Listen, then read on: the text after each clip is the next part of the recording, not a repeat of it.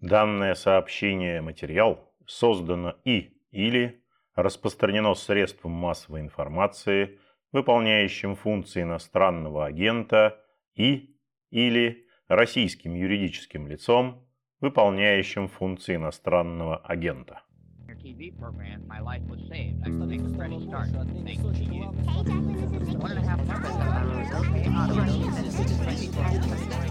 Итак, уважаемые коллеги, начинаем круглый стол э, в информационном центре э, Росбалта в Москве. Э, Петр Годлевский, модератор сегодня. Постараюсь не отрывать много времени у участников нашего круглого стола. Постараюсь сейчас быстро всех представить, сказать буквально два слова о том, что мы планируем сегодня обсудить, какая у нас есть практическая задача. И э, дальше буду предоставлять слово всем, кто э, хочет выступить в первых рядах, кто хочет поспорить, задать вопросы и так далее и тому подобное.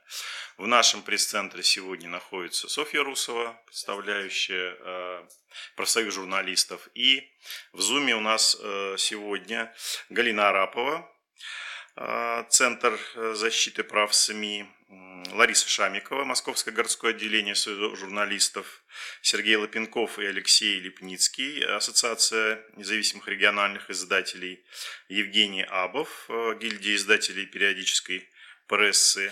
Итак, э, мы э, с вами, уважаемые коллеги, продолжаем разговор, который у нас уже начался в прошлом году. Э, мы планируем с вами привлечь к обсуждению наиболее острых проблем законодательства в области СМИ в России законодателей, для того, чтобы транслировать им все то, что у нас наболело.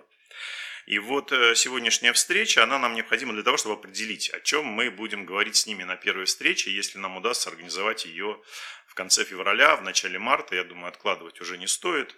Вот какие, на ваш взгляд, уважаемые коллеги, кроме, разумеется, э, законов, э, которые касаются иностранных агентов, об этом все сегодня говорят, очень много об этом говорится, какие еще есть законы, которые стоит э, обсуждать с законодателями и стоит попытаться добиться внесения хоть каких-то изменений, правок, а если повезет, на нашей улице случится праздник, то и что-то отменить вообще.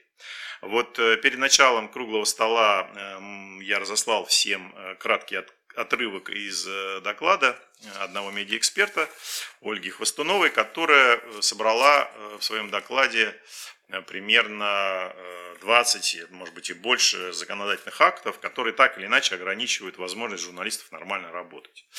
Эти ограничения касаются всего, там, от, от хранения данных до свободы выражения. И э, давайте, может быть, тогда значит, э, просто э, по готовности, у кого есть что э, сразу э, предложить нам для обсуждения на будущую встречу, так скажем, с законодательными, э, как мы, какие приоритеты мы расставим на этой встрече, о чем мы в первую очередь с ними будем говорить, кроме законов об иностранных агентах. Софья, может быть, вы начнете? Не проще реакцию вашу увидеть. Да, зелененькую кнопку. Да-да-да, я включу звук. А, ну, а, на самом деле здорово, что в раз, на разных площадках разные профессиональные э, э, журналистские, юридические группы встречаются, правозащитные. Э, я знаю, что в разных э, направлениях ведется работа, и Совет по правам человека, насколько мне известно, достаточно активно. Тоже вот в 3 февраля вроде бы как планируется еще одно мероприятие. А, ну, я думаю, что для большинства все-таки медиа были итоги 2021 года, в том числе, помимо репрессивных законов, еще из-за пандемии пандемия и э, проседание рынка рекламного очень э, сложным. Но мы видели, помимо того, что, конечно, все-таки позиция профсоюза журналистов, у нас среди членов нашего профсоюза есть индивидуальные иноагенты и представители СМИ, которые признали иноагентами. Мы, конечно, считаем, что он вообще должен быть отменен, хотя сейчас есть такой дискурс, что его можно смягчить. Но все-таки озвучу позицию организации, что его просто не должно быть. А, вот, и говорить об этом тоже стоит. Более того, мы видим, что ужесточается а, возможность аккредитации.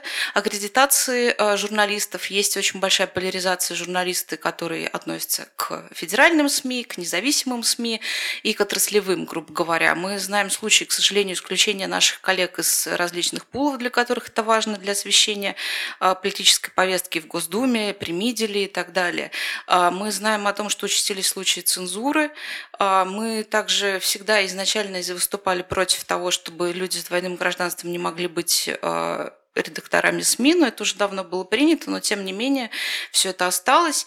И э, проблема в том, что сейчас еще у любого журналиста, в общем-то, вот сегодня, несколько часов назад в Ростове-на-Дону задерж... задержали трех корреспондентов за то, что они были в близости от украинской границы в пяти километрах, и непонятно пока, ну, новости будут поступать, что им могут предъявить, э, а учитывая то, что у нас сейчас есть практика заведения уголовных дел за госизмену в отношении журналистов, журналисты, все это очень тревожно.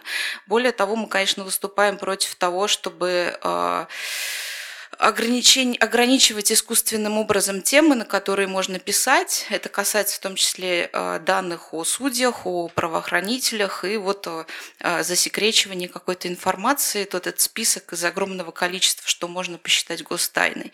Ну и э, просто на самом деле огромный объем тем, на которые можно говорить. Ситуация главным образом, я думаю, что никто не спорит, что она ухудшается, и она касается сейчас, если раньше казалось, что это касается только условно оппозиционных СМИ, то это касается, в общем-то, массовых изданий, а, работать сложнее.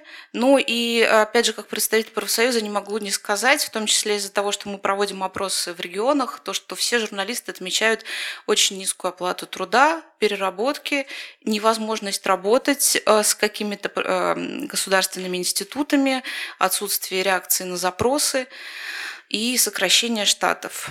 Ну вот, в общем, это как бы профессиональная отрасль, но все-таки, конечно, все говорят в первую очередь о проблеме а, ну, просто здесь есть э, Галина Рабова, у которой огромная практика, и она добивается исключения людей из списка иноагентов, но, к сожалению, мы видим, что это не получается. И вот новые объединения вносятся, к сожалению. И, кстати, как проблема я все-таки отмечу, что огромное количество журналистов вынуждены перемещать свои целые редакции, индивидуально уезжать из страны, потому что здесь они подвергаются колоссальному давлению. Таким образом, мы просто потеряем качественных специалистов, профессионалов в своей области, которые будут вынуждены уехать вообще и покинуть пределы нашей страны. Мне кажется, это позорная история, и она должна быть прекращена в силу того, что давление надо прекращать на институт СМИ в целом, потому что весь институт находится под угрозой. А конкретно какие-то вот э, законы, на ваш взгляд, мы можем внести в список первоочередных? Ну, я думаю, мы, естественно, можем говорить о том, что э, нужно но опять же, тут есть разные версии. Есть э, часть сообщества, которая считает, что э, закон о СМИ на агентах можно как-то облегчить. Я, насколько знаю, в Санкт-Петербурге такая работа в ЗАГСе как раз ведется. Вот мы будем говорить о том, что он, в принципе, должен быть отменен. А, в первую очередь, конечно, это касается СМИ и на агентов, но а также тут под угрозой о внесудебной блокировке сайтов, то, что принято. Таким образом, мы, в общем-то, можем вдруг открыть сайт, а он не работает, грубо говоря. А, поэтому практику внесудебных блокировок а, изданий, информационных агентств и каких-то вообще информационных ресурсов, ну и, кстати, блок-платформ тоже, я думаю, стоит а, обсуждать. Я могу кратко сказать, э, буквально в виде справки, что э, Совет э, Думы рассмотрел законопроект об изменении вот этих законов об иноагентах, которые внесли новые люди, и до 17 февраля принимаются правки в него. И предварительно этот законопроект внесен в повестку Государственной Думы на март. Второй законопроект, э, который внесла партия «Справедливая Россия», еще не прошел Совет Госдумы и еще обсуждается в профильном комитете. Также вчера законодательное собрание Санкт-Петербурга, а точнее его рабочая группа из представителей всех фракций и нескольких журналистов отправила э, свои предложения по внесению изменений в законодательство, но отправила в виде не законодательной инициативы, а просто обращения в Государственную Думу, э, при том, что в законодательном собрании Санкт-Петербурга, так же как в законодательном собрании Псковской области, выносился, выносилась законодательная инициатива об отмене вообще законодательства об иностранных агентах, и оба раза э, ни там, ни там, ни в Псковской области, ни в Санкт-Петербурге Э, законодательные собрания даже не выносили э, эти законопроекты на повестку дня.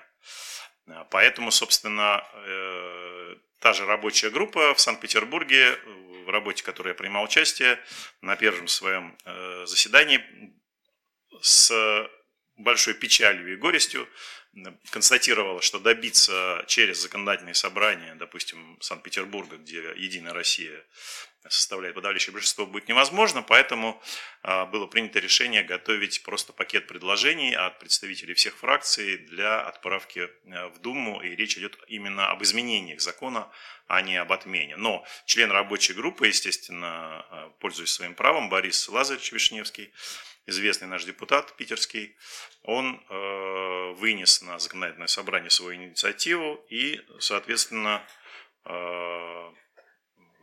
ее даже не поставили в повестку дня. Вот, так что до 17 февраля есть возможность э, с Думой контактировать по поводу законопроекта новых людей. Э, потом, э, возможно, документ э, попадет в повестку, потому что сейчас он внесен в повестку Госдумы, скажем так, э, предварительно. Но дальше будет возможность э, от, отправлять в, Ду, в, в Госдуму любые предложения по поводу законопроекта уже «Справедливой России». Это так, для справки. А, ну, мы сейчас попросим Галину Юрьевну э, высказаться на основе ее практики, что кроме иностранных агентов э, больше всего доставляет неудобств нашим коллегам, журналистам, СМИ, с чем чаще всего им приходится сталкиваться, когда речь идет о каких-то ограничениях, запретах, проблемах. Напоминаю, что Галина Арапова и Центр защиты прав СМИ внесены Министерством юстиции в реестр иностранных агентов. А, спасибо большое, Петр. А, я два слова буквально сначала про законодательство об иностранных агентах, потом небольшой такой вот э, комментарий по поводу других э, ограничений, которые есть в законодательстве, с которыми э, чаще всего и сталкиваются, и которые сложно достаточно, с, которыми сложно работать и редакциям, и юристам, которые редакциям помогают. Ну, во-первых, вот отвечая на тот тезис, который упомянула Софья, э, когда говорила, что вот э, обжалование э, неэффективно, что вот я и мои коллеги, мы там пытаемся добиться исключения из реестра людей, и этого не, делать там не получается. Не совсем так, мы не, не, не пытаемся добиться исключения. Еще ни один человек, который был, там, в том числе журналисты и редакции, которые за последний год были включены в реестр иностранных агентов, а, никто еще не подавал а, заявление об исключении из реестра, потому что просто, ну, мягко говоря, процедурно время еще не пришло. А, пока что все обжалуют принятие э, решения по их поводу о включении в реестр. Это, разные, очень разные вещи. То, что просить Минюст проводить проверку на предмет исключения можно тогда, когда ты в течение года, не получаешь никакого иностранного финансирования, после этого писать заявление, они проводят проверку, поднимают все твои счета, проверяют, есть ли у тебя там э, хоть какая-нибудь копейка казахских денег, вот, и после этого только принимают решение, исключать тебя или не исключать. До этого момента не дошли даже еще те, кто, кого признали первыми в декабре 2020 года, вот, там, несколько журналистов. Поэтому это сильно преждевременная как бы, позиция, которую Соня сказала. Но я думаю, что, кстати, не факт, что журналисты будут это делать, потому что для многих это означает просто уход э, из редакций, в которых они работают, или даже из профессии. Тут надо в целом э, говорить о том, что э, проблема не с исключением из реестра, а проблема, в принципе, с принятием решения о включении в реестр. Это прям вот сильно разные вещи.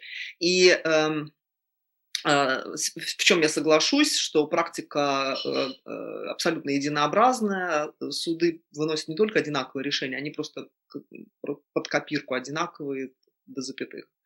Вот. Но это не означает, что не надо обжаловать, поскольку это, в принципе, вопрос э, принципиальный, поскольку это решение, э, с которым ты не согласен, которое ты обжалуешь по существу, и это единственная возможная юридическая, как бы, единственный возможный юридический подход к тому, чтобы высказать это несогласие э, там, в суде и потом там, в Европейском суде по правам человека. То есть это длинная история, история, которая действительно в комплексе с нашим обсуждением, с изменением законодательства, с попытками там, поднять публичную дискуссию по этому поводу. Это все сложно, и, и я боюсь, что как бы это надолго.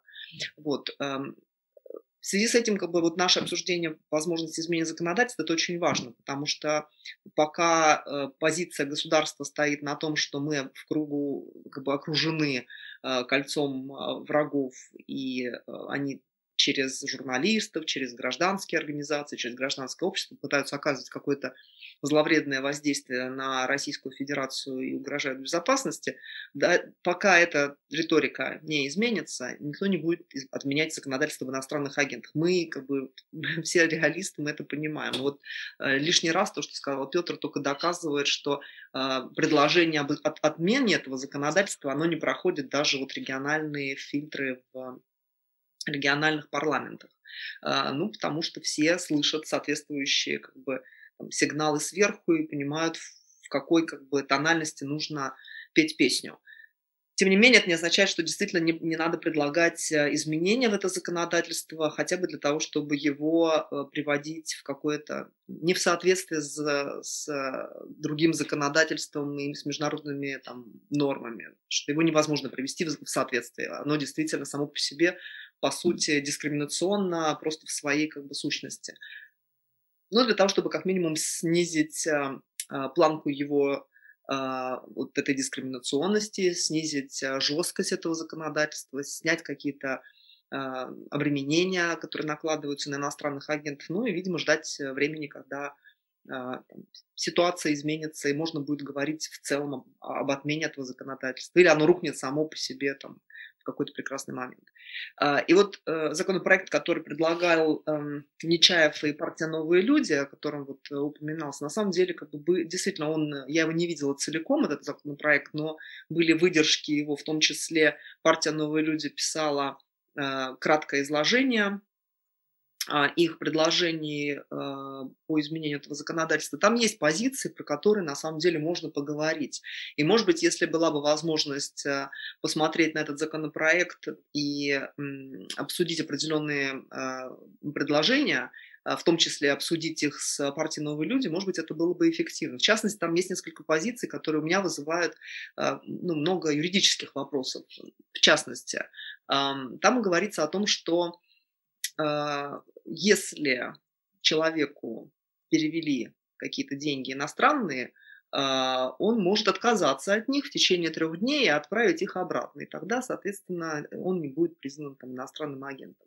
Вот обратите внимание, что сама по себе постановка такого вопроса, она, например, лишает возможности журналистов, в принципе, работать на иностранные издания или получать иностранные гонорары.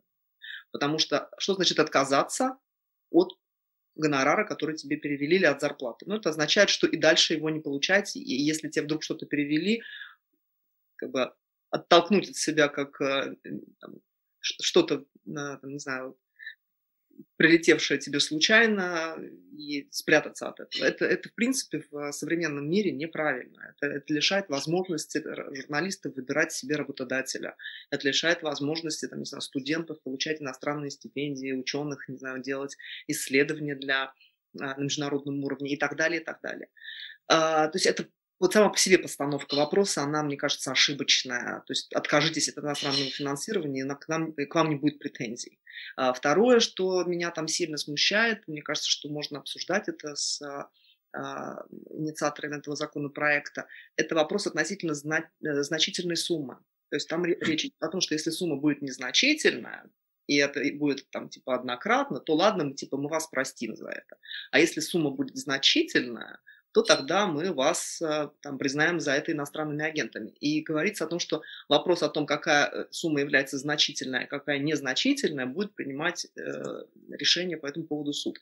Тоже хочу обратить ваше внимание на то, что вот это так очень субъективная позиция значительной суммы э, отдана на откуп э, конкретному судье в конкретном там суде конкретного региона. А как он будет определять а, ваши, не знаю, там, жизненные амбиции, а, ваше желание жить э, там, благополучно и пользоваться, там, не знаю, а, определенным комфортом, да, то есть это же зависит от того, насколько вы, вы хотите там иметь, э, какой уровень достатка вы хотите иметь, какую вы зарплату вы хотите иметь. А вдруг они посчитают, что для вас это слишком большая сумма, слишком значительная, не нужна вам такая сумма, вам достаточно, там, не знаю, прожиточного минимума.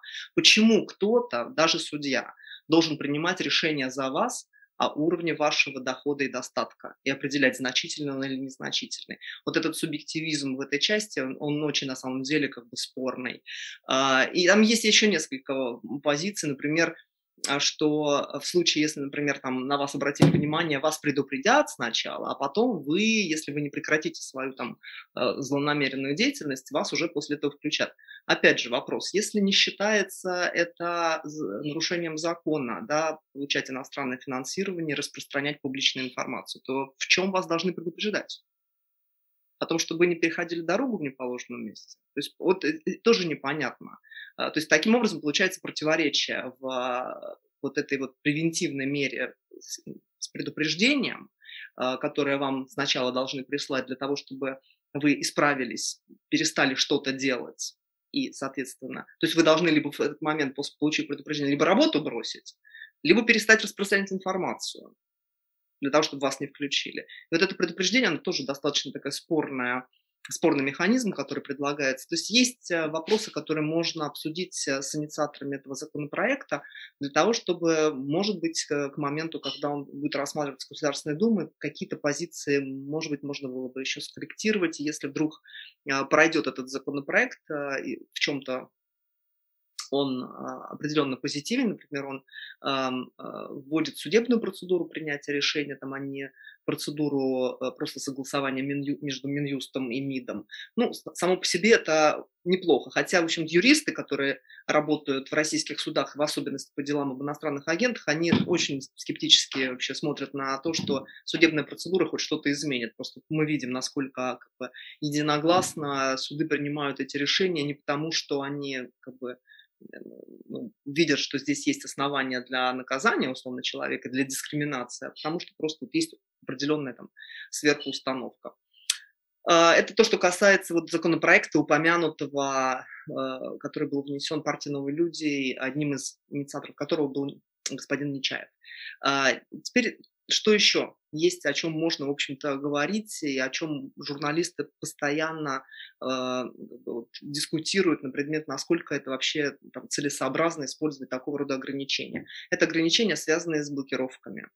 Э, блокировки все больше и больше э, расширяется спектр тем, которые становятся предметом а, использование вот такого инструмента жесткого, как блокировка. Это и суицид, это и распространение информации о наркотиках, и далеко не всегда пропаганда наркотиков, просто, не знаю, там, упоминание э, типа наркотика это может быть, это, это может быть э, там, э, отсутствие критики человека, который употреблял наркотики, ну, там, описание опыта там, э, человека, у которого был были проблемы с наркотиками. Самые разные вещи, которые, в общем-то, а, обычно а, используются в том числе для а, того, чтобы обсуждать эту достаточно болезненную социальную проблему. Как бы нельзя э, справиться с наркоманией просто замалчиванием этой проблемы. А тем не менее, как бы журналисты боятся уже об этом писать просто потому, что минимальный штраф 800 тысяч рублей. Очень высокий порог штрафов, плюс блокировки. И это все, конечно, ну, вызывает напряжение это вызывает замалчивание социальных проблем, это вызывает отказ журналистов а, публиковаться на эти темы, а, самоцензура. Вот. Ну и, соответственно, если все-таки возникает а, административное дело и проблема судебная, то, как правило, судебные дела заканчиваются в пользу Роскомнадзора. Это тоже как бы есть единообразие судебной практики просто удивительное. Такого раньше никогда не было. То есть я бы сказала, что вот все, вот я привела просто два примера, да, там наркотики и суицид, но помимо этого есть еще неуважение к власти, fake news, очень расплывчатые формулировки, а, которые дают возможность блокировать, в том числе блокировать внесудебно, то есть имеется в виду по приказу генерального прокурора без какой-либо проверки предварительные материалы, без уведомления владельца ресурса. Ну и надо сказать, что вот за время моей работы а, сильно изменилось как бы отношение редакторов а, к тому, каким образом публикуется контент. Я думаю, что учитывая, что у нас здесь кроме меня все остальные, я так понимаю, журналисты, вы сами отлично это знаете. То есть уровень самоцензуры такой, что, в общем, ну, удивительный. Многие проблемы в принципе не находят своего отражения в современной прессе, потому что просто ну, банально редакторы боятся. И я их понимаю, потому что штрафы совершенно не шуточные. А, вся эта история с новыми пометками. Это просто, там, там роботы, работают роб, роб, программы, которые установлены в главном радиочастотном центре, который а, является таким вспомогательным а, инструментом для Роскомнадзора, и количество протоколов за маркировки у всех редакций, ну, там, зашкаливающее. Эхо Москвы уже там заплатило несколько сот тысяч рублей, а, и это только один пример, а, ежедневно такие протоколы просто вот в масштабах промышленных изготавливаются. Поэтому здесь можно говорить о том, чтобы, во-первых, снижать, требовать снижения штрафов. Штрафы очень большие. Некоторые штрафы начинаются от миллиона рублей требовать изменения, может быть, э, законодательства в части тематического. Вот э, вопрос относительно то, что я назвала, это, это только вершина айсберга. Там есть несколько других э, также тем, которые могут быть ну, предметом как раз вот для блокировки. А, в частности, оправдание экстремизма. Вот сейчас совсем недавно было подписан довольно быстро внесены изменения в законодательство, которые позволяют теперь внесудебно блокировать а, материалы, в которых а, есть признаки оправдания терроризма и экстремизма. И тут я должна сказать, что в законодательстве нигде нет определения, что такое оправдание экстремизма. И это тоже проблема, потому что теперь как бы, генеральный прокурор будет принимать решения без проведения экспертизы предварительной, без судебного процесса, о том, что в каком-то тексте есть оправдание экстремизма, и материал будет блокироваться или блокироваться будет сайт. Вот такого рода жесткие инструменты, которые фактически могут дать а, возможность заблокировать весь ресурс, не, там, даже если есть проблемная публикация, пусть она будет предметом изучения э, в суде, когда будет возможность у редакции представить свою позицию, когда будет возможность а, обеим сторонам дискутировать, суду проверить все это мы имеем как бы, вот сейчас очень широкий спектр возможностей у генерального прокурора блокировать, э, требовать блокировки сайта без какой-либо судебной процедуры, предварительной проверки и так далее. И спектр этих оснований расширяется. Вот к нему теперь присоединилось еще оправдание экстремизма, не имеющее, как я уже сказала, объяснения ни в одном из нормативных актов Российской Федерации.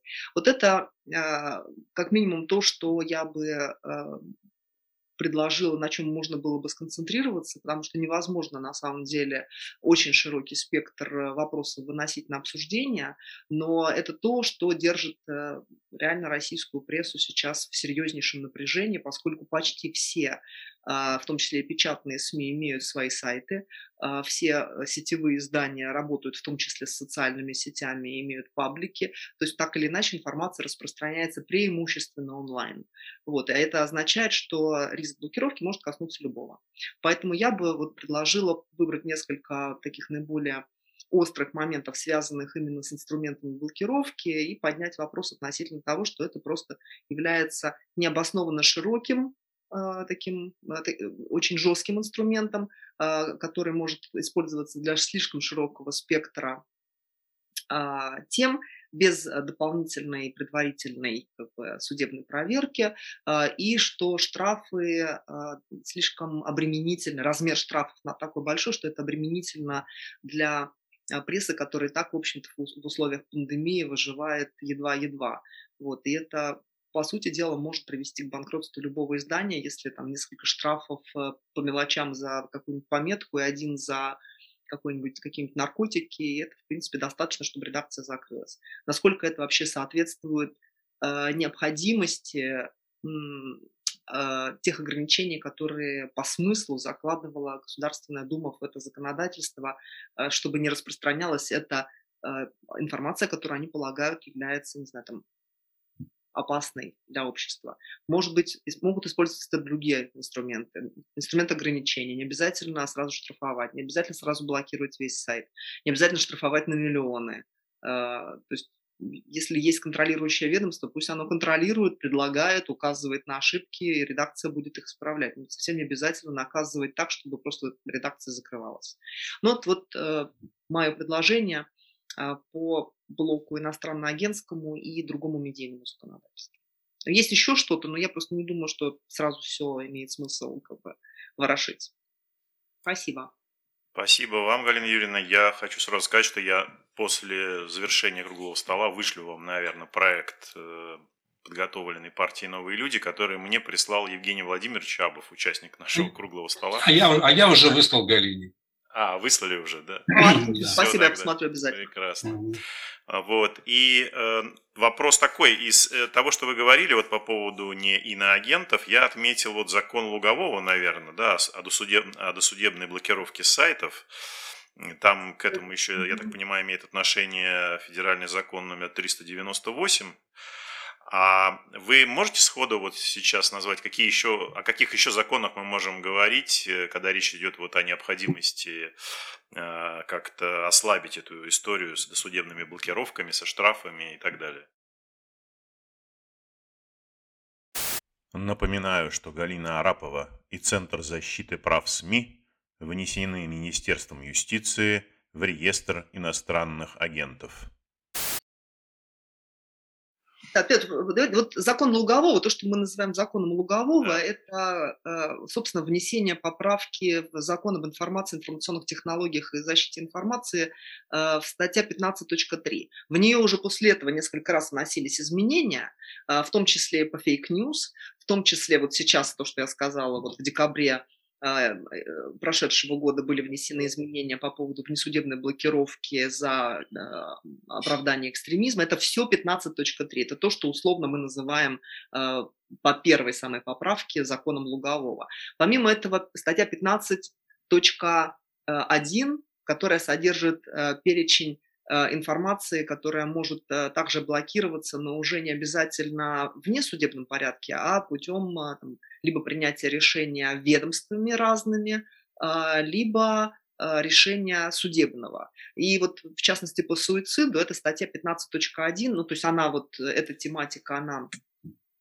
заложена в статье 15.1. То есть надо смотреть, на мой взгляд, комплекс вот этих вот норм, а, которые в законе об информации и информационных технологиях, это, это, это законодательство, ну и кодекс административных правонарушений, который, соответственно, статья 13.15 содержит а, указания на а, ну, собственно, штрафы. Еще можно, знаете, конечно, было бы поднять вопрос относительно статьи клевета, это 128.1 Уголовного кодекса, потому что поправки прошлогодние, они ну, серьезно сломали всю, всю концепцию дефамации. То есть э, вся вот смысл, весь смысл э, самой нормы э, состоял в том, чтобы в наиболее э, опасных, э, жестких случаях, когда злонамеренно, умышленно распространяется недостоверная информация порочащего характера о конкретном человеке, э, применялся бы уже не иск о защите чести достоинства, а уголовная статья клевета. И поправка прошлого года, она мало того, что внесла в эту статью уголовную ответственность в виде лишения свободы до пяти лет, она еще и, как я вот выразилась, сломала всю, всю суть дефамации, потому что она убрала главное из нее, она убрала конкретного человека. Теперь дефамация, то есть клевета, может быть э, э, в отношении неопределенного круга лиц. И вы говорите о том, что, не знаю, наши чиновники такие сики, и это, в принципе, достаточно для уголовного дела о клевете. А если вы сказали об этом в интернете или в СМИ, это вторая часть, это до двух лет лишения свободы. Вот, и там очень большой штраф. Вот это вот очень существенная деталь, которую добавили в часть вторую статьи 128.1 о том, что клевета может рассматриваться как клевета может рассматриваться информация порочащего характера в отношении, в том числе, индивидуально неопределенных лиц. Вот это совершенно точно надо поднимать вопрос, потому что это лишает возможности журналистов высказывать критику в адрес не знаю, групп людей, не определяя какого-то конкретного человека.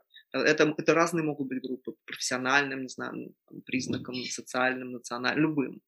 Вот. Э, то есть это то, что можно еще прям на вскидку сразу сказать, как э, серьезно заслуживающего серьезного как серьезной критики и попытки изменить это законодательство, вернуть его хотя бы э, на предыдущую ступень, которая вот была до декабря 2020 года. Fake news еще. Ну, fake news это тоже, я уже говорила, это тоже КОАП, а, и а, уголовная ответственность за fake news. Сейчас меньше стали применять, но первый пандемийный год а, это было просто катастрофа. То есть это было огромное количество дел а, о fake news, и не только в отношении журналистов, э, там, редакции блогеров, но и в отношении там, медработников, студентов, там, кого только не было. Вот, и там тоже, там, в принципе, любая информация, которая расходилась с официальной версией, там, не знаю, Координационного штаба о борьбе с коронавирусной инфекцией, она объявлялась fake news, и довольно сложно было что-то там, доказать обратно. А там тоже и большие штрафы, и блокировка, и очень расплывчатая формулировка формулировка. А, если, и тут можно говорить о, соответственно, статье 13.15, а, а, там добавили несколько частей. Это часть 9, 10, 11, это по fake news. Также это уголовный кодекс, статья 207.1, если я правильно помню.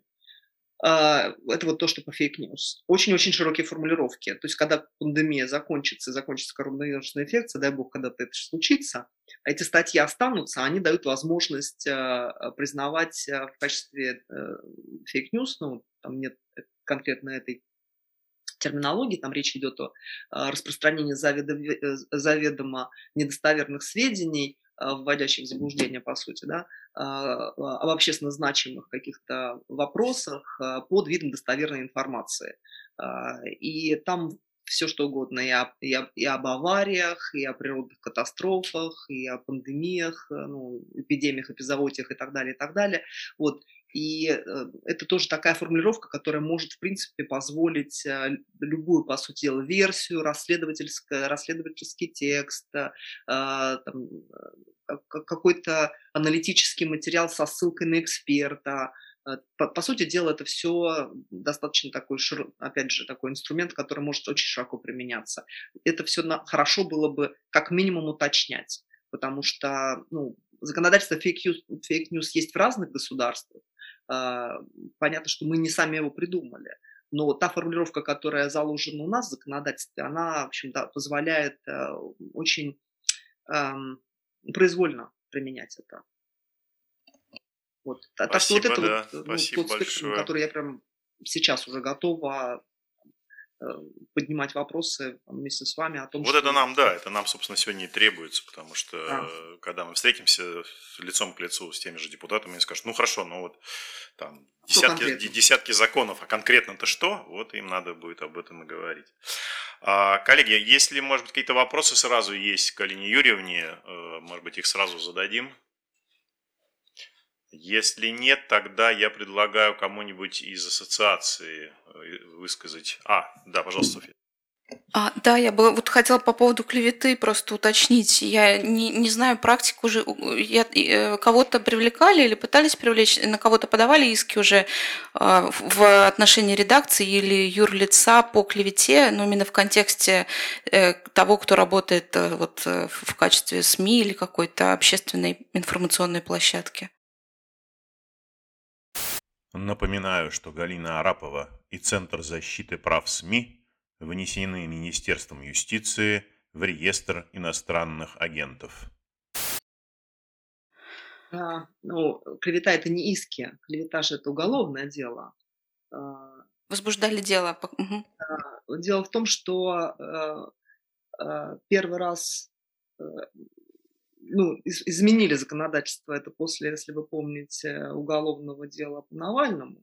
Вот. После этого было несколько попыток, а, внесли изменения в, в Уголовный кодекс как раз примерно в это же время.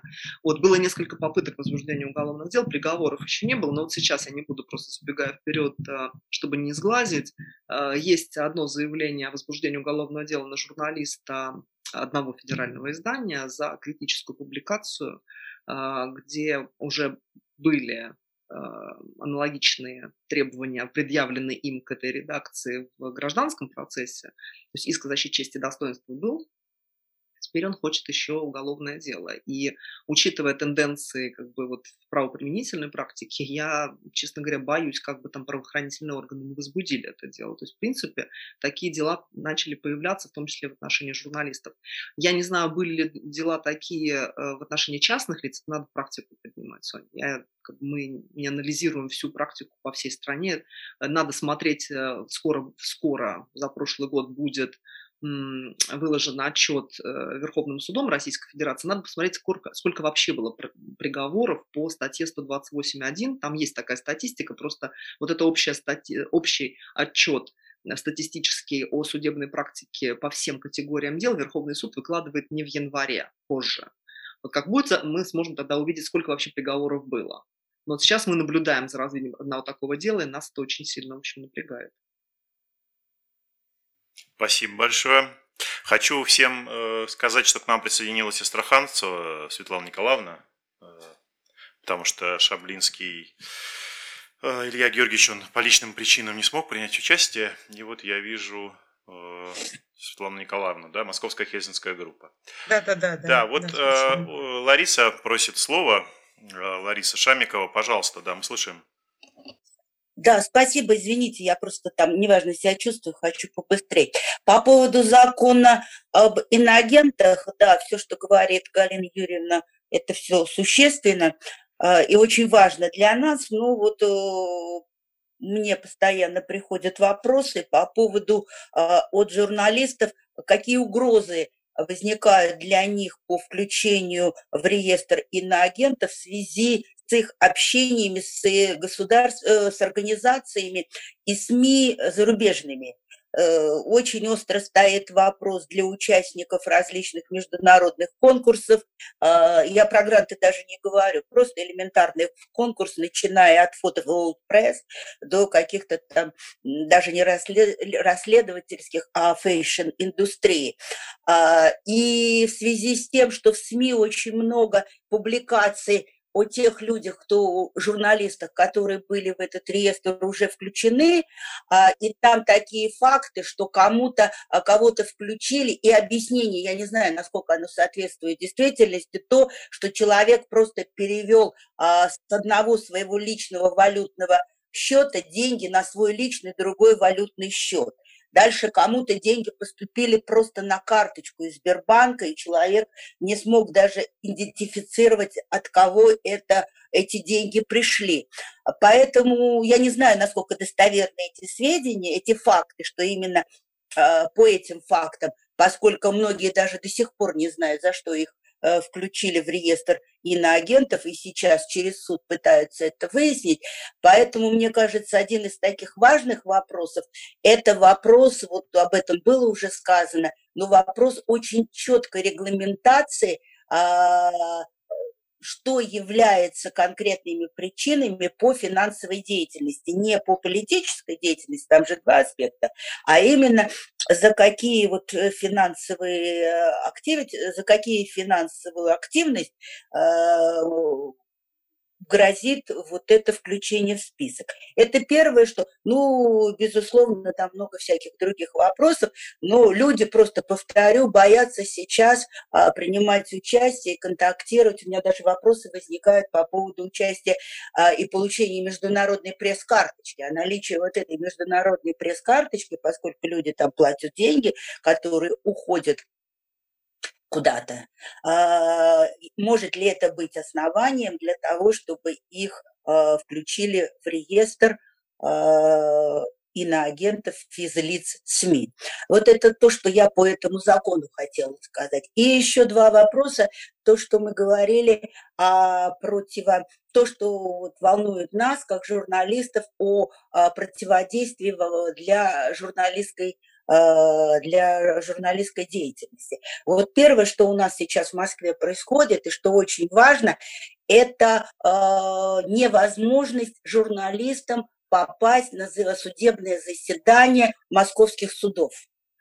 Вот, э, вплоть до того, что даже там, если рассматривается дело, а, ты там как журналист аккредитоваться ни через районный суд, ни через пресс-службу Мосгорсуда не можешь, потому что председатель Мосгорсуда Птицын издал приказ, нарушающий постановление Верховного Совета от 2013 года об аккредитации журналистов при ведении своей журналистской деятельности и освещении судебных процессов просто не пускают. Но не пускают сейчас в московских судах и в районных, и э, в Мосгорсуд не пускают даже на территорию э, здания. Э, нельзя прийти, не ознакомиться ни с делом, даже подать какое-то заявление. Я, вот с этим я лично столкнулась.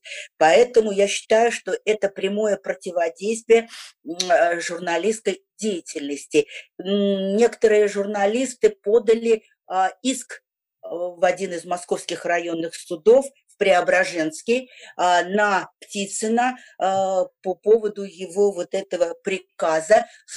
Иск был отклонен за формулировкой тем, что Птицын является судьей, никому не подвластен, не подсуден, и в отношении него районные суды, вообще суды не могут принять исковые заявления. Вот это тоже очень важный вопрос. И второй важный вопрос, с которым мы постоянно сталкиваемся, это вопрос по поводу э, ответов э, и правоохранительных органов, и государственных структур на запрос журналистов. У нас в Москве даже есть движение началось под названием «Отвечай журналисту». И мы сталкиваемся с тем, что не то, что не исполняется требование о том, что журналисту должны эти органы отвечать в письменно в течение семи дней, нас просто ставят в общую очередь, э, но во многих организациях, низовых, в районных отделениях милиции, отделениях прокуратуры а, нет пресс-служб, нам не разрешают э, не снимать, что является этот разговор, э, не вести видеозаписи. То есть очень много нарушений, а обращение в пресс-службу а, московского, московской прокуратуры тоже вот ответы ставят в общую очередь, и э, ответы мы получить не можем. Ну вот об этих вопросах я хотела сказать, а для нас очень важно, потому что, ну вот я сама не могу получить сейчас допуск к материалам дела, где разбираются наши журналисты. Я там участвую как журналист и как истец, но э, в течение полугода ни прокуратура, ни отделение УВД на мои запросы и запросы средств массовой информации, которые вместе со мной работают, просто не отвечают. Вот об этом хотела сказать. Понятно. Я, я зафиксировал, Лариса, спасибо большое. Я и про доступность судов, и ответы на запросы. И, аккредит, да, и, да. Да, и ответы на запросы журналистов, да, на выполнение да. законодательства э, в этой части. Спасибо большое. Э, вот э, предлагаю сейчас, если есть желание выступить представителем Ассоциации независимых региональных издателей, Сергей или Алексей, кто-то будет держать слово от сообщества? Я бы, Сергей, если позволите, да, да. я сначала хотел бы Галине задать вопрос.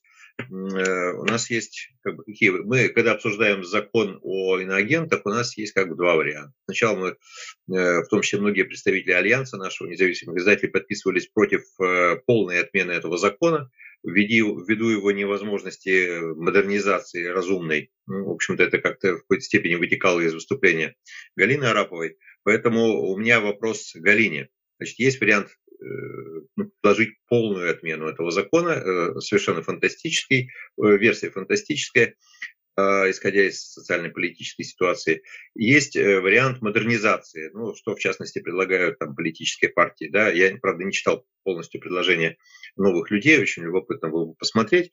Но исходя из всех обсуждений, на которых я присутствовал, юристы, и вот Галина сегодня поднимает вопрос о том, что суды наделяются несвойственными ему функциями там, э, разбора многих понятий, которые не имеют юридической точной трактовки, то есть речь идет о абсолютно субъективных понятиях.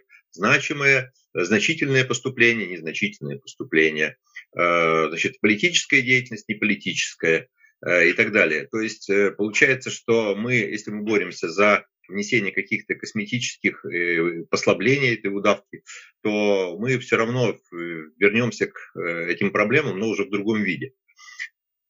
Выход-то какой, собственно? То есть э, уточнить точно формулировки, значительные поступления, незначительные, ограничить э, значит, круг возможных поступлений э, со счета какой-то организации. Там, э, каким образом вообще, есть ли выход вообще из этой ситуации? То есть возможно ли какая-то какая корректировка этого закона, которая бы не привела нас к другим проблемам, собственно, таким же? Это был вопрос. Если Галина еще с нами. Я здесь, я здесь. А, Петр, я, я отвечу, да? да? Конечно, конечно. Напоминаю, что Галина Арапова и Центр защиты прав СМИ внесены Министерством юстиции в реестр иностранных агентов. Отвечайте, конечно. Хорошо. Значит, э, Алексей, ну, понимаете, тут вопрос э, в вероятности э, успеха тех или иных действий. Э, вот если почему вот разделились вообще на две части все, кто э, выступает против законодательства иностранных агентов. Кто-то говорит, что надо просто вообще, это невозможно исправить. То есть это тот случай, когда это настолько не просто плохо, это дискриминационно по своей природе вообще. Это вторжение в частную жизнь, это нарушение свободы слова. Это такая махровая и разнообразная дискриминация, начиная от невозможности получения субсидий, работы на государственные муниципальные органы, это невозможность преподавания в вузах и много-много-много чего еще невозможно делать, если ты иностранный агент. То есть это дискриминация, которая вытекает из закона. Более того, 83 а, субъектах Российской Федерации из 85 приняты региональные нормативные акты, которые прямо эту дискриминацию записывают. То есть они прямо говорят, вот, а, вот этим можно, а вот иностранным агентам нельзя. Вот. И э, таким образом получается, что когда вроде мы, мы выступаем за э, косметическое как бы, исправление этого законодательства, мы вроде как соглашаемся с его основной вот этой дискриминационной сутью. С другой стороны, э, позиция другой части с паршивой овцы хоть шерсти клок. Если мы можем хоть чуть-чуть изменить, давайте хотя бы чуть-чуть изменим, чтобы люди не ставили пометки на каждом своем там посте про успехи их ребенка в детском саду, там, ну, там, какие-то другие вещи. Давайте снизим с них, снимем с них э, риски, э, там, Эм, штрафов, э, уголовной ответственности, там чего-то другого. Там, да, понятно, мы не можем отменить это законодательство, потому что никто не пойдет на его отмену, если верховный главнокомандующий каждый раз говорит, что вот э, только так мы можем бороться с иностранным влиянием. Но, то есть это, это вопрос очень сложный. Я лично считаю, что это исправить нельзя. Но при этом я тоже подписала и тот документ, и другой, потому что я тоже как бы разумный человек, я понимаю, что не отменят сейчас точно. При этом, как юрист, я понимаю, что это кошмар. Это все равно, что, знаете, это, не знаю, обсуждать с тюремной администрацией цвет решетки, за которой ты сидишь, за которой ты сидишь. То есть зеленый красить решетку цветом, краской, или синий. То есть это вот примерно вот так, да? Вот, но я, я не знаю, как правильно. У меня нет ответа на этот вопрос. Я, если, если мы понимаем, что не отменят, имеет смысл обсуждать э, изменения? Не знаю, наверное, имеет смысл, если это кому-то хоть сделает чуть-чуть жизнь менее ужасной и снимет там, не знаю, панические атаки, финансовое бремя и какие-нибудь другие сложности. Вот. При этом это не решает проблему точно. Это определенно не решает проблему. При этом, знаете, тут еще есть такой э, аспект, который я э, слышал от коллег, я, в принципе, с этим согласна.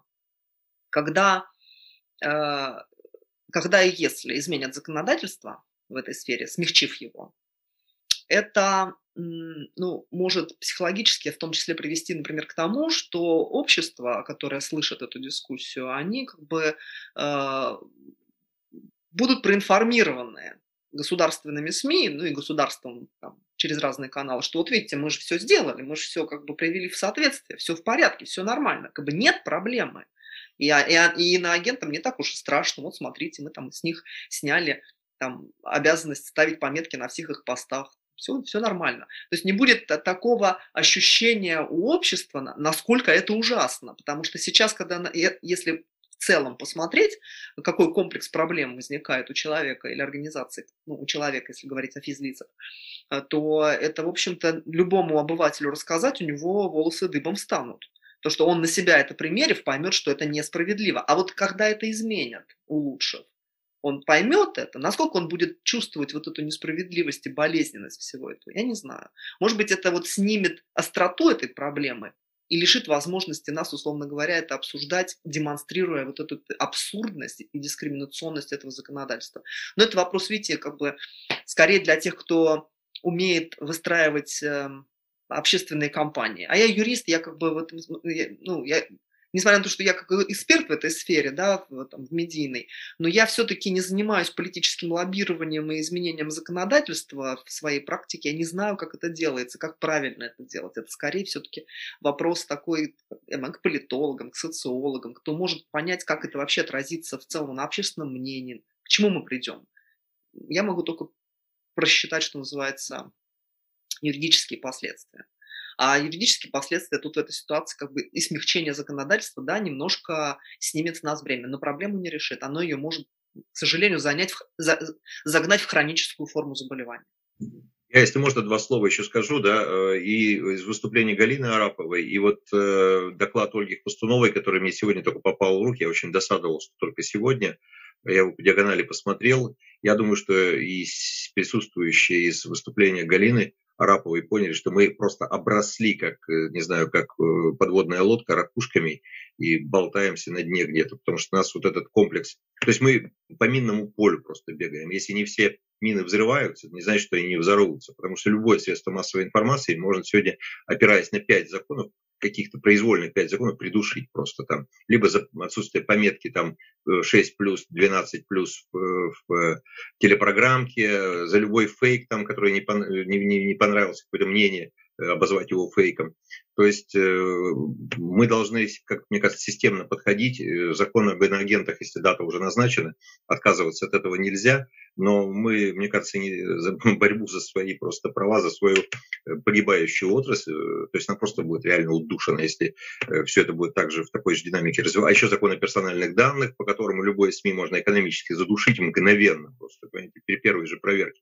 Вот пять человек работает в редакции, трудовые книжки у них лежат в Э, в сейфе там у главного бухгалтера у кадровика, там, и кадровика нет бывает, да, вас заставят там писать э, сложную форму, значит, а какие криптопродукты вы используете для того, чтобы защитить персональные данные этих пяти несчастных сотрудников, там, и вы рассказываете им про сейф, они вам про другое, штраф там 300 тысяч или сколько-то, да, и уже посчитано, что э, внедрять какие-то там Э, формы, э, то есть а, полностью реализовать этот, э, требование этого закона невозможно. То есть легче заплатить штраф просто, да. Но штрафы сумасшедшие просто, они, они вообще ни с чем не соразмерны. Вот, то есть вот, насколько, настолько накипело как бы, уже вот этих проблем, и они не связаны уже там с законом о печати, то есть они уже проросли просто в, закон, в разные сферы законодательства, что журналисты просто должны ну, системно и постоянно работать э, за свои права с законодателями прежде всего, наверное, э, и привлекать, может быть, и тех, кто занимается законоприменением, потому что, ну, если они, конечно, не считают, что они, главная их задача зарабатывать деньги в бюджет, разоряя там СМИ и бизнес, то, э, в общем-то, и закон, закона как называется, исполнителей можно привлечь в союзники, потому что они тоже иногда просто воют это. И они просто говорят, что это не к нам, это к законодателям, которые наплодили таких законов, которые мы, извините, должны как-то более-менее исполнять. Тут не знаю, кто пострадавший. Да, Поэтому, да, господа, практика. мы должны быть готовы к системной работе очень-очень-очень долгой. Там, да, еще союз журналистов у нас, вот у э, Ольги Хвостуновой правильно записано. Потому что вопрос о статусе журналиста, он, в общем-то, во многом выходит на Э, ну, в общем-то, на, много, на многие, во многие проблемы упирается. Почему нас бьют? Потому что говорят, а вы журналисты или вы участники митинга? Да? Ну, а почему вы журналисты? Вот вы вчера получили какую-то бумажку от редакции, вы не журналист. Вот. Э, ну, за рубежом, как мы знаем, как-то проблема решается по-другому. Там статус журналиста, он э, определяется там, членством в каких-то организациях, Вот. Но я, правда, боюсь, честно говоря, э, применения такого варианта в России, да, потому что членство в организации, изгнание из этой организации, там, из какого-то единого э, союза, скажем, извините, да, никого не хочу обидеть, вот, будет означать запрет на профессию. Поэтому применение, вот такое применение закона тоже может быть опасным. Но, в общем, мы должны как-то благоустроить свою жизнь так, с тем, чтобы чтобы выполнять свою миссию, которая у нас, в общем-то, есть, и которую иногда государство забывает, что мы выполняем важную миссию. Ну вот надеюсь, что если у нас круглый стол будет работать регулярно, то это будет одним из инструментов, как вы говорите, благоустройства сообщества. Я хотел бы предоставить слово Евгению Владимировичу э, Абову, который да. у нас представляет разные организации, в том числе и гильдию издателей периодической прессы. Пожалуйста, Евгений Владимирович. А, меня слышно, коллеги? Я убрал видео, потому что у меня что-то тут звук плывет. Так что вы, если Отлично, у меня что-то с интернетом, если меня плохо слышно, вы тогда говорите, пожалуйста. А, ну, дело в том, что я, да, я представляю в данном случае Союз издателей, а, печа, Союз предприятий печатной индустрии, это так теперь называется, ГИПП. Вот, и э, на самом деле тот те предложения, которые у нас есть для разговора с законодателями, эти предложения выбиваются из того ряда и из той повестки, которая в основном доминирует сегодня на, на этой нашей встрече, потому что мы в большей степени сейчас говорим, и об этом обязательно надо и дальше говорить по поводу всего того, что на сегодняшний день препятствует работе журналиста и влияет непосредственно на журналистскую деятельность.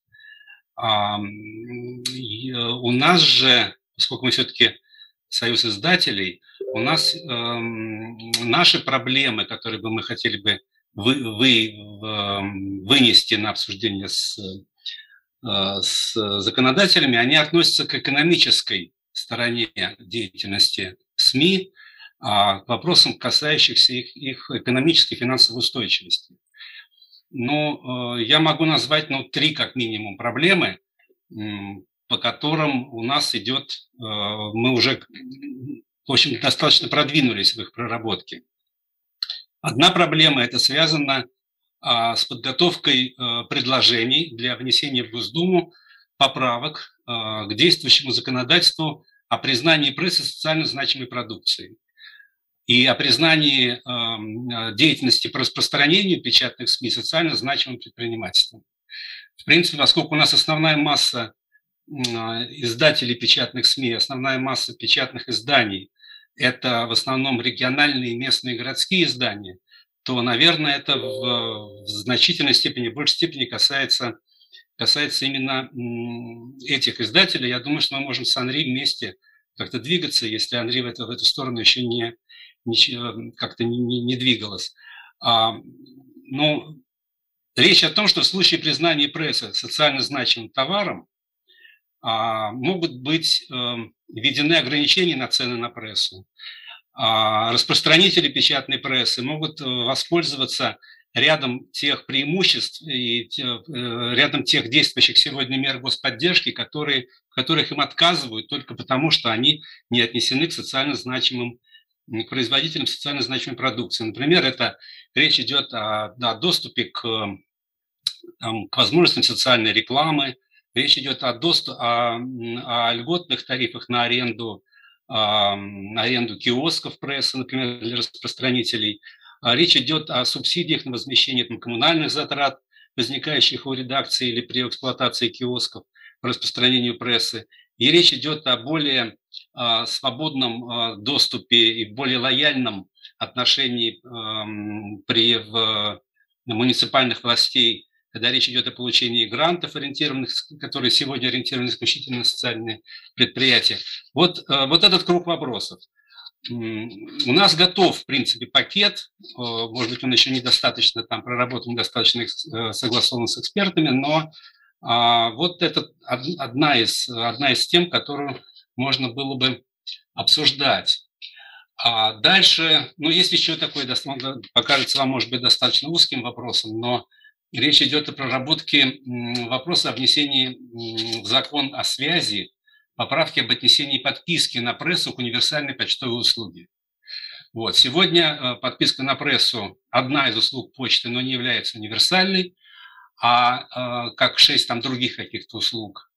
А это отсутствие этого статуса не позволяет как бы объясняет, почему государство напрямую не может регулировать цены и не может покрывать убытки Почты России по подписке.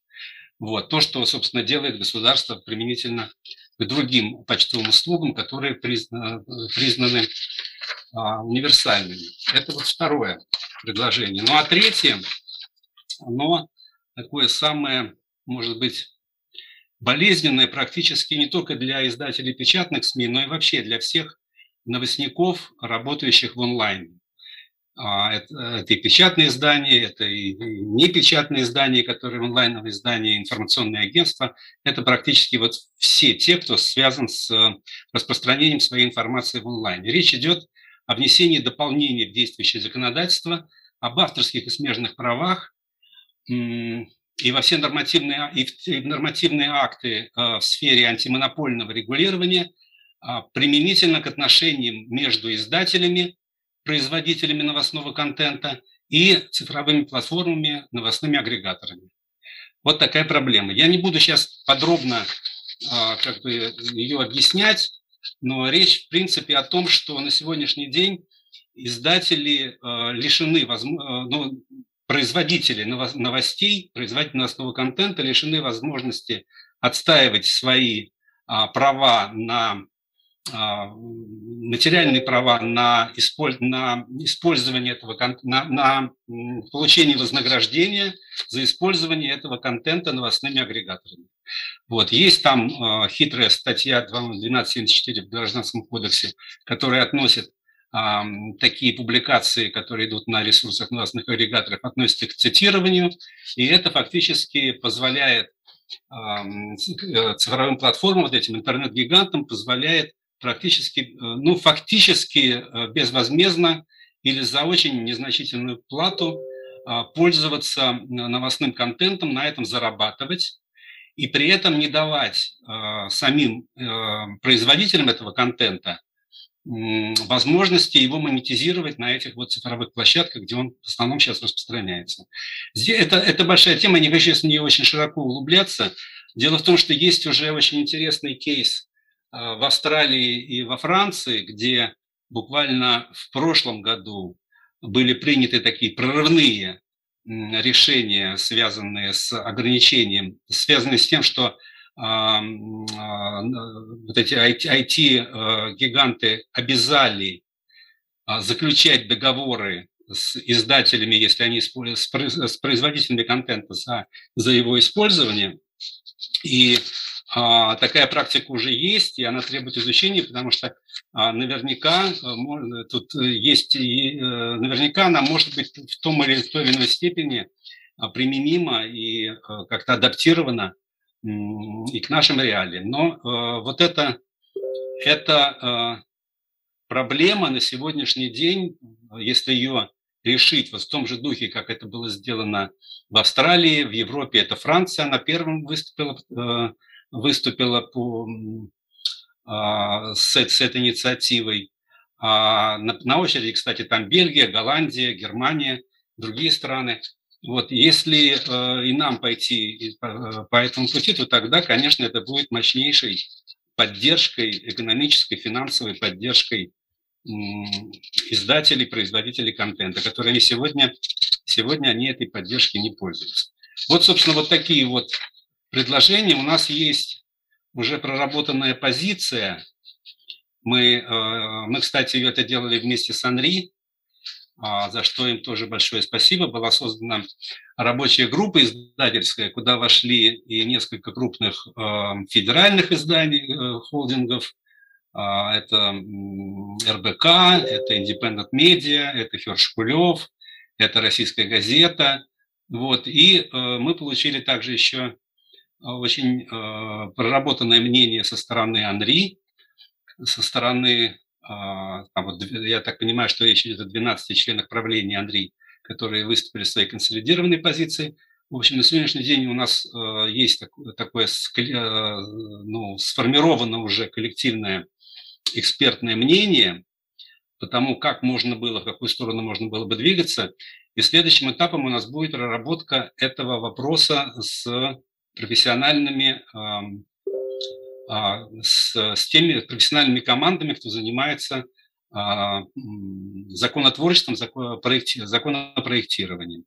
Вот. И э, будем работать с ними. Но а, в любом случае мы знаем точно, что и на примере, кстати, той же Франции, той же Австралии, как только начиналось движение в эту сторону, оно встречало э, агрессивное, совершенно яростное сопротивление со стороны Google, со стороны Facebook, со стороны Амазона.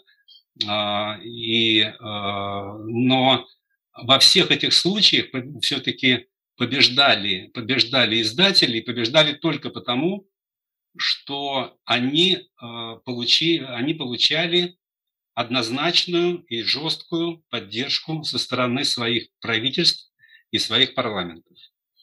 Вот. Только это помогло им пробить все-таки те, те законодательные предложения, которые вот э, направлены на решение всех вот этих вот проблем. Как будет в нашем случае, мы не знаем. Э, как поведет себя, как поведут себя там и Минцифра, как, э, потому что речь идет не только о, о Гугле и Фейсбуке, а от, от, от одного имени которых наши депутаты сразу стоят стойку и готовы на что угодно, но там же еще и Яндекс, там еще и ВКонтакте, там еще и Mail.ru, то есть там еще задеваются как бы еще и российские наши отечественные э, интернет-платформы. Так что как, как тут э, пойдет в какую сторону, что перевесит в лоббировании всех этих инициатив или контрлоббировании, мы пока не знаем. Вот. Но должны к этому, в общем, готовиться. Вот, вот такие вот предложения э, у нас есть, которыми мы собираемся дальше двигаться.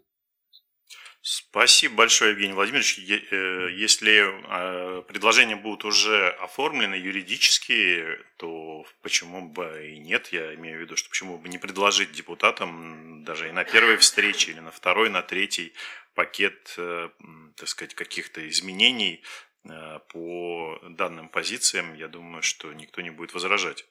У нас... У меня, Петр, да? у меня есть только вот такое соображение, которое возник в ходе разговора. Если речь идет о встречах с законодателями, то а, мне кажется, что, во-первых, эти, э, эти встречи, ну, они не должны носить э, такой, знаете, не должны быть похожи на научные конференции.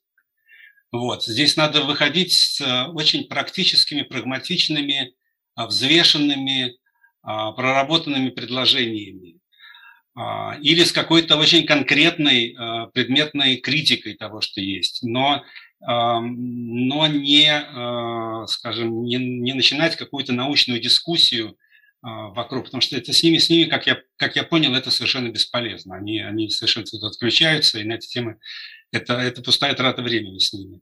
И второе, э, мне думается, что, может быть, э, э, поскольку круг вопросов довольно широкий, а я вот предложил еще какие-то дополнительные вопросы, а, то, может быть, посвящать, если будет серия таких встреч, то делать их темати... ну, сконцентрированными на каких-то конкретных, конкретных сегментах. Вот. Не, не растекаться по, по всему, по всей поляне наших проблем, а вот выбрать вот тему там иноагенты, или вопросы клеветы, или вот, вот этот наш блок вопросов, там отношения с, эм, с IT-гигантами, или там отношения, связанные с распространением там печати, и так далее, и так далее. Вот, то, есть, то, есть, то есть действовать вот так, не идти по широкому кругу, а идти по, по таким узким сегментированным эм, значит, э, темам. Вот, как... Да, вполне возможно. Вполне возможно. У нас э, два человека попросили слова. Вот Галина Юрьевна и Светлана Николаевна. Э, кто первый готов?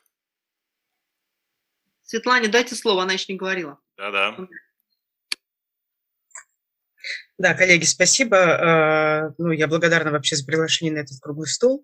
И э, являясь представителем такого тоже субъекта регулирования достаточно давно, э, мы и обсуждения такие ведем уже много лет – и разные дискуссии в разных кругах. И сейчас я надеюсь, что, может быть, Сергей как-то информировал вас, по крайней мере, о формате, который тоже идет и тоже обсужд... в формате, в котором тоже обсуждается иноагентское законодательство, чуть более широко, не только касающееся СМИ, но и всех кругов, всех субъектов, кто подпадает под разные самые законы. И я что хотела сказать, только хотела сказать э, э, как бы э, реплику на предыдущее слово Галины, которое касается того, насколько вообще реальны какие-то изменения, вообще насколько в принципе стоит обсуждать какие-то изменения косметические, какие-то там еще, как бы они нам не казались, которые сейчас предлагаются, и в том числе в законодательство о СМИ. И сегодня буквально мы на, тоже на такой же встрече по иногенскому законодательству и вообще по иностранным агентам, как они э, в этом статусе живут, мы выделили для себя как бы два уровня требований, э, и в таком э, ключе мы можем, кажется, жить и с, работая с теми изменениями, которые нам предлагают сейчас, хотя они косметические или, может быть, будут не работать с точки зрения практикующих юристов, как то судебная инстанция. Вот. Но в то же время мы имеем глобальную цель, от которой мы не откажемся, и э, я так полагаю, что и СМИ тоже не откажутся, что, в принципе, весь комплекс этого репрессивного э, за, за, законодательства, которое мы в кавычках называем об иностранных агентах, а вообще это сотня законов, я не знаю, Галь, сколько это законов так вот на круг, 5. Если всех иностранных агентов посчитать. Не сотни, ну достаточно, да. Вот, э, соответственно, э, глобальная цель в любом случае у нашего сообщества правозащитного как минимум это в любом случае отмена, то есть реформа законодательства теперь уже в нашем случае об НКО, таким образом, чтобы этого э, иностранного агентства там не было, и если нужно как-то ограничить влияние э, каких-то там заграничных или еще каких-то там акторов, то, значит, мы разрабатываем и работаем над разработкой законодательства о лоббизме. И вот этот вот блок, э, комплекс э, отмена всего репрессивного и предложения лоббистской все-таки формы регулирования, нам кажется достаточно качественной реформы, к которой можно стремиться, которую можно видеть как глобальную цель и не отказываться от своей позиции, что репрессивное законодательство в итоге должно быть отменено. Сейчас, когда промежуточные меры предлагаются для смягчения ударов, которые наносит вот этот э, репрессивный механизм, или для хоть какого-то придания правовой э, защиты людям, которые подпадают под этот, э, в этот механизм, да, вот эти вот промежуточные поправки, в принципе, стоит обсуждать и стоит вносить в них свои какие-то пытаться здравые зерна, понимая, что мы, наша глобальная цель в любом случае отмена, и мы все равно будем всегда говорить, что а, это законодательство должно быть отменено и заменено, например, там, в нашем случае лоббистским, а все остальные поправки мы принимаем только как промежуточные шаги, просто промежуточные, временно, э, э, так сказать, облегчающие удар, э, наносимый, э, в общем, ни в чем не повинным жертвам этих репрессивных законов. Я, и я хотела бы как раз заодно, раз уж я тут говорю, я больше не буду говорить, анонсировать э, и пригласить вас на следующую встречу, которая будет вот по широкому иноагентскому законодательству. Э, я пришлю чуть более подробную информацию. Может быть, Сергей уже ей делился этой информацией. Э, или Сергей пришлет чуть больше подробной информации. Приходите, пожалуйста, ну, послушать, потому что э, мы обсуждаем тоже и с академическим сообществом, и э, будут вполне весомые в этот раз спикеры, и, э, и я очень тоже надеюсь, как и все мы надеемся, что будут э, авторы законодательных инициатив и возможные авторы законодательных инициатив, то есть представители э, законодательных органов.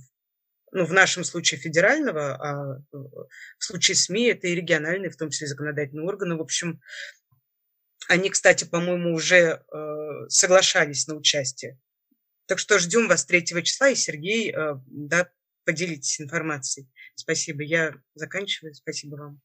Это вы имеете в виду 3 февраля, да? Да-да-да, 3 февраля с утра с 10 до 13. Э, это будет уже третья открытая публичная дискуссия по э, всему массиву иногенского законодательства. СМИ занимает там очень весомое место, и СМИ будет там тоже, ну, то есть, э, естественно, мы там будем слушать отклик академического сообщества, уже не первый раз слушать отклики академического сообщества, то есть ведущих правоведов российских на предлагаемые инициативы, и в том числе инициативы новых людей, и в том числе инициативы «Справедливой России». И я хочу сказать, что это отклики вот именно в той парадигме, в которой я сейчас вам рассказала про разные уровни задач, да, про задачи двух уровней, глобальную цель, к которой мы, в принципе, будем идти публичными кампаниями или как-то еще, потому что политической воли нет сейчас ничего отменять, это очевидно совершенно. Вот. И э, вот в той парадигме, что в принципе как промежуточное решение перед, то есть как один, э, э, да, промежуточное решение вот на нашем пути к глобальной цели, эти законопроекты в принципе не так плохие. В них можно вносить еще какие-то здравые зерна. И э, вот я готовлю сейчас как раз некую компиляцию предложений. Сергей с вами поделится, чтобы вы просто прочитали свое мнение, вполне возможно, в дискуссии, может быть, третьего числа э, тоже могли э, озвучить. Спасибо большое. Я думаю, что многие поучаствуют, послушают. Я вот э, слушал полностью прошлое, вот, так сказать, скажем так, не знаю, совещание круглый стол Московской Хельсинской группы. Это было, да, очень-очень полезно. А, Галина Юрьевна, пожалуйста. Напоминаю, что Галина Арапова и Центр защиты прав СМИ внесены Министерством юстиции в реестр иностранных агентов. Да, спасибо большое. Я э, несколько моментов, которые вот, э, в частности хочу начать э, с Э, того, чтобы поддержать э, то, что говорил э, Евгений Владимирович Абов, что законодательство, которое регулирует эм, финансовую часть работы и распространение печатной продукции, и статус средств массовой информации, в частности, издателей печатной продукции как социально значимые, это все очень важно. Это тоже к вопросу о стабильности, устойчивости средств массовой информации, особенно региональных, а особенно печатных изданий. И, кстати, между прочим, это не сильно стоит в, э, в стороне от того, что мы обсуждаем по поводу иностранных агентов. Потому что если мы говорим о, например, э, возможности э, широкого распространения средств массовой информации, в том числе печатных СМИ, то если вашим подписчикам будет, условно говоря, не знаю, там, какое-нибудь иностранное посольство, то это уже иностранные деньги. Вспомните историю Репаблик. Их признали иностранным агентом за то, что несколько посольств иностранных государств, э, расположенных в Москве, были их подписчиками. И это именно то основание, э, в связи с чем э, Republic был включен в реестр иностранных СМИ, иностранных агентов. Поэтому, когда вы говорите о возможности зарабатывания редакции отчисления, условно говоря, IT-гигантами процента с дохода, который они получают за использование вашего контента, это и есть монетизация, это и есть получение как бы, иностранных денег. И уже есть, к сожалению, примеры, которые очень негативно нам показывают применение законодательства об иностранных агентах в отношении СМИ, которые получают деньги с монетизации. А, есть еще как бы весьма опасные а, тоже э, именно с финансовой точки зрения моментов законодательства об иностранных агентах, которые входят в противоречие с возможностью развития, а, в том числе устойчивого развития, расширения аудитории, широкого распространения информации российскими российскими медиа, это, э, в частности, что им является, что признается финан, иностранным финансированием. И здесь я просто перекидывая мостик к тому, что говорила Лариса Шамикова, хочу сказать, что э, вот какие именно финансовые операции уже признавались иностранным финансированием, и что реально является угрозой, на мой взгляд, для устойчивого развития российских медиа. Это то, что не только прямое иностранное финансирование, но и посредованное иностранное финансирование от других ваших партнеров, коллег, коллег э, клиентов, э, потребителей вашей информации. В качестве примера приведу э, дело телеканала «Дождь», который я защищала в суде. С удивлением мы увидели в материалах дела, что у них не было иностранного финансирования прямого. У них были тоже, как и у Republic, подписчики с иностранным финансированием, а также у них были рекламодатели и клиенты, партнеры, а, у которых, в свою очередь, было иностранное финансирование. Вы понимаете, то есть это такой уже многослойный пирог, когда у вас есть контракт, например, с российской организацией, и вы понятия не имеете, что это российская организация, например, есть в структуре их финансирования какие-то иностранные деньги. А, а Росфинмониторинг это видит, и, соответственно, Минюст, получая информацию от Росфинмониторинга, видит то, чего не видите вы. И вы не можете просчитать свои риски. А, у «Дождя», например, одним из, э, э, одна, одна из причин признания их иностранным агентом было то, что у них были деньги от Фонда развития Политехнического музея. Это российское юридическое лицо, которая занимается абсолютно культурными как бы, проектами в области э, музейной и культурной деятельности, э, и э, Дождь делал для них программы, рассказывающие о, соответственно, работе Политехнического музея. Ну и вот, и в результате получается, что поскольку у Фонда развития Политехнического музея были какие-то гранты на свою основную деятельность иностранные, в результате «Дождь» был признан иностранным агентом. Что значит получается? Они должны отказываться от э, партнеров и клиентов, у которых в их структуре финансирования есть хоть какие-то иностранные доходы или иностранные подписчики. Они должны отказываться тогда от распространения информации э, онлайн, в том числе на YouTube, потому что монетизация YouTube либо надо отказываться от нее, а это доход, это отказ от дохода. А, и здесь есть тоже противоречие, как вы видите. Поэтому здесь, э, как мне кажется, то те вопросы, которые поднимал Евгений Владимирович относительно э, необходимости э, ну, с IT-гигантов э, получать определенный, не знаю, процент от, той, от того дохода, который они имеют с вашего контента, это надо в совокупности конечно, рассматривать э, с внесением изменений, например, в законодательство об иностранных агентах, чтобы не считалось тогда получение монетизации YouTube, например, или других площадок, э, скажем, там, в социальных сетях, получение дохода с этого, чтобы оно не считалось э, иностранным финансированием в понимании законодательства об иностранных агентах. И в связи с этим, опять же, то, что Соня сказала, что вот есть вторым критерием является политическая деятельность? Нет, не является. По закону для того, чтобы СМИ признали иностранным агентом, в законе только два критерия – иностранные деньги и публичное распространение информации. Что делают все СМИ? Они публично распространяют информацию. То есть получается, что все, достаточно, если ты СМИ, твоя основная работа распространения информации, и у тебя есть хоть какие-то иностранные деньги, ты попал. Вот, и поэтому тут не надо никакой политической деятельности. Про нее вообще в законе о СМИ нет речи. Посмотрите статью шестую. Это для некоммерческих организаций придумали политическую деятельность, а для физлиц. Поэтому здесь, видите, как бы комплекс э, проблем, он вытекает из формулировок в законе. То есть, получается, тогда не надо быть СМИ, не надо распространять информацию вообще, ни в, сет, ни в соцсетях, ни в интернете, нигде или совсем отказываетесь от э, получения какого-то иностранного дохода. А, Еще несколько моментов о том, что говорила Лариса. А, на мой взгляд, получение международной карточки журналистов не является проблемой, потому что не они вам платят, а вы им платите деньги за получение международной карточки. Поэтому куда бы там деньги за ваши за получение международной карточки журналиста не шли, а, у вас не возникает проблемы в части законодательства об иностранных агентах. А вот эм, какие Э, из каких источников еще можно получить деньги и попасть под это законодательство, просто исходя из судебной практики схожу, поскольку сейчас через нас проходит, пожалуй, наверное, процентов 85 всех дел журналистов и редакций, которых признали за последние полгода иностранными агентами. Что мы видели?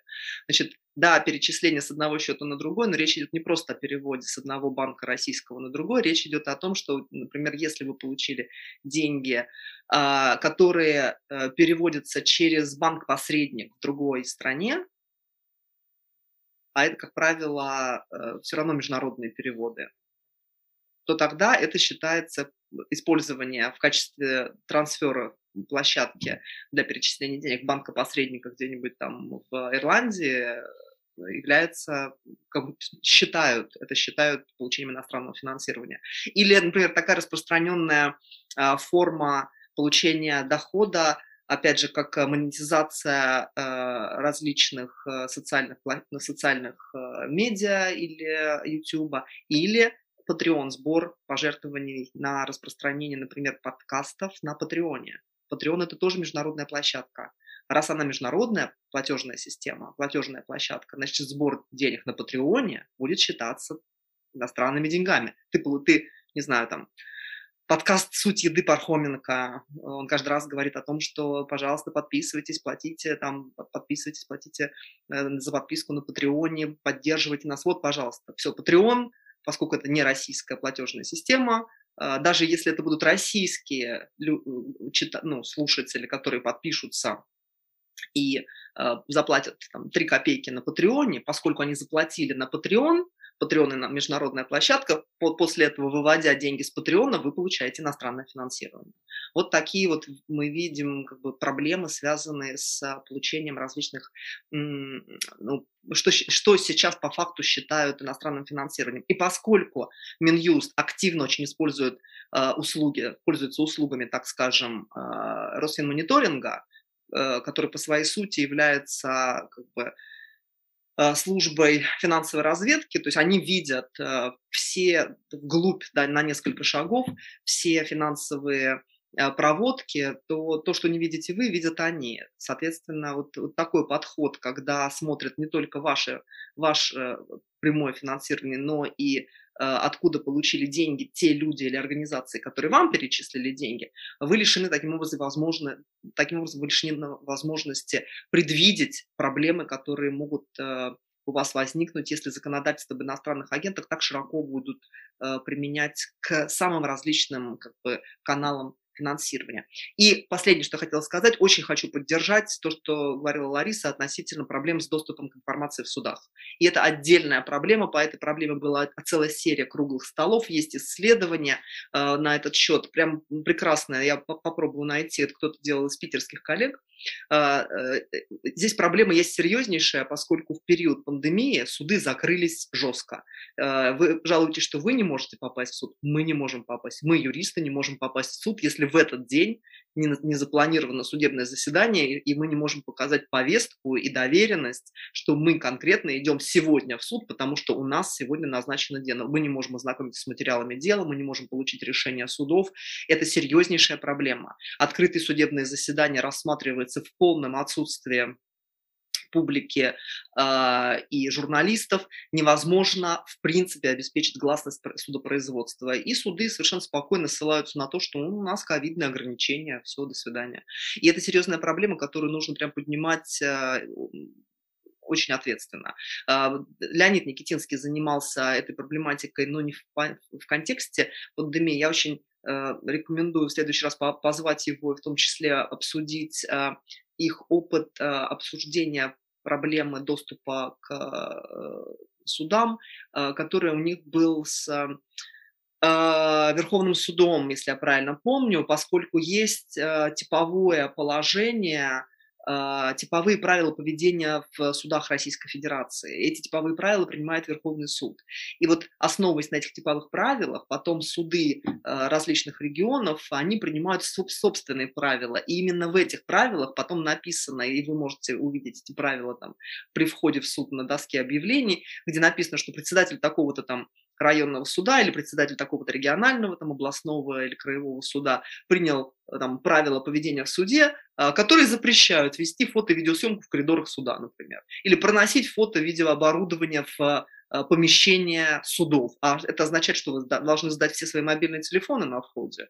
Но по факту мы видим, что приставы запрещают фотографировать даже на мобильный телефон в коридоре суда, когда вы ожидаете судеб...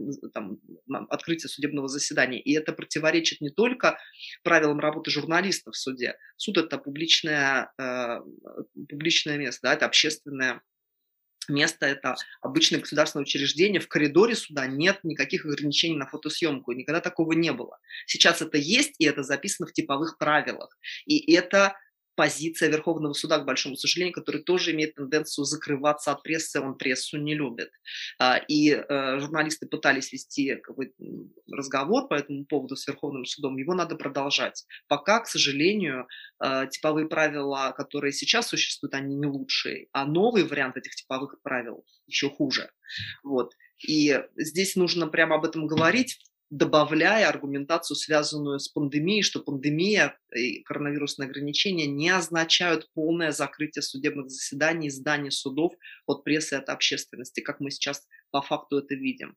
Э, так что здесь это отдельно очень значимая тема, поскольку под э, шумок, что называется, коронавирусных ограничений закрывают очень значимые судебные процессы. На нашем опыте мы в не, нескольких судебных процессах добились онлайн-трансляции, в частности, когда мы защищали Светлану Прокопьеву, журналистку из Пскова, мы добились того, что ее судебное заседание, несмотря на то, что оно проходило оно было в областном суде Псковской области, а, оно было открытым, на него пускали журналистов, их рассаживали через э, кресло, но там были, присутствовали люди в зале, их было немного, но одновременно велась еще и онлайн-трансляция на, на сайте самого суда даже. Ей разрешили трансляцию в ее соцсетях, и журналисты вели трансляцию в э, ВКонтакте и в Фейсбуке. И помимо этого еще была трансляция организована самим судом. А, значит, это возможно. То же самое был, э, было по делу, уголовному делу по fake news э, по журналисту э, Александру Пичугину в Нижнем Новгороде, которого мы защищали также. И там тоже суд разрешил ему трансляцию в Фейсбуке. Все судебные заседания его от начала до конца транслировались онлайн. И это компенсировало вот, нарушение гласности правосудия, поскольку как бы, если ты не можешь из-за ковидных ограничений присутствовать в судебном заседании, ты журналист, хочешь следить за этим, ты можешь смотреть трансля- трансляцию онлайн. А, а в Кемерово нам запретили это. Вот поэтому и запретили почему-то со ссылкой даже не на коронавирусные ограничения, а на нарушение персональных данных представителя УФСИН э, и трех колоний, которые были истцами по, э, по делу против э, там, местного журналиста. Оказывается, значит, демонстрация внешнего вида юриста УФСИН местного и возможность послушать выступление этого юриста в суде нарушает его, ее персональные данные. Вот, э, вот, вот, так, вот это вот просто примеры, которые на, на вскидку приходят в голову сейчас. И мне кажется, что по этому поводу, может быть, отдельно имеет смысл там, поговорить и подготовить проект как, каких-то предложений, а, позвать еще тех, кто уже этим занимался, и начать отдельный параллельный диалог с Верховным судом, потому что это без него э, здесь невозможно пробить э, вот эту стену, и, и суды в регионах будут продолжать э, ссылаться на коронавирусные ограничения и использовать, помимо всего прочего, вот это вот типовое положение о поведении людей в здании суда, в здании, в зданиях судов. Спасибо. Сколько у нас проблем за один да. вечер. Галина Юрьевна, я только хотел, извините, можно я... Да-да.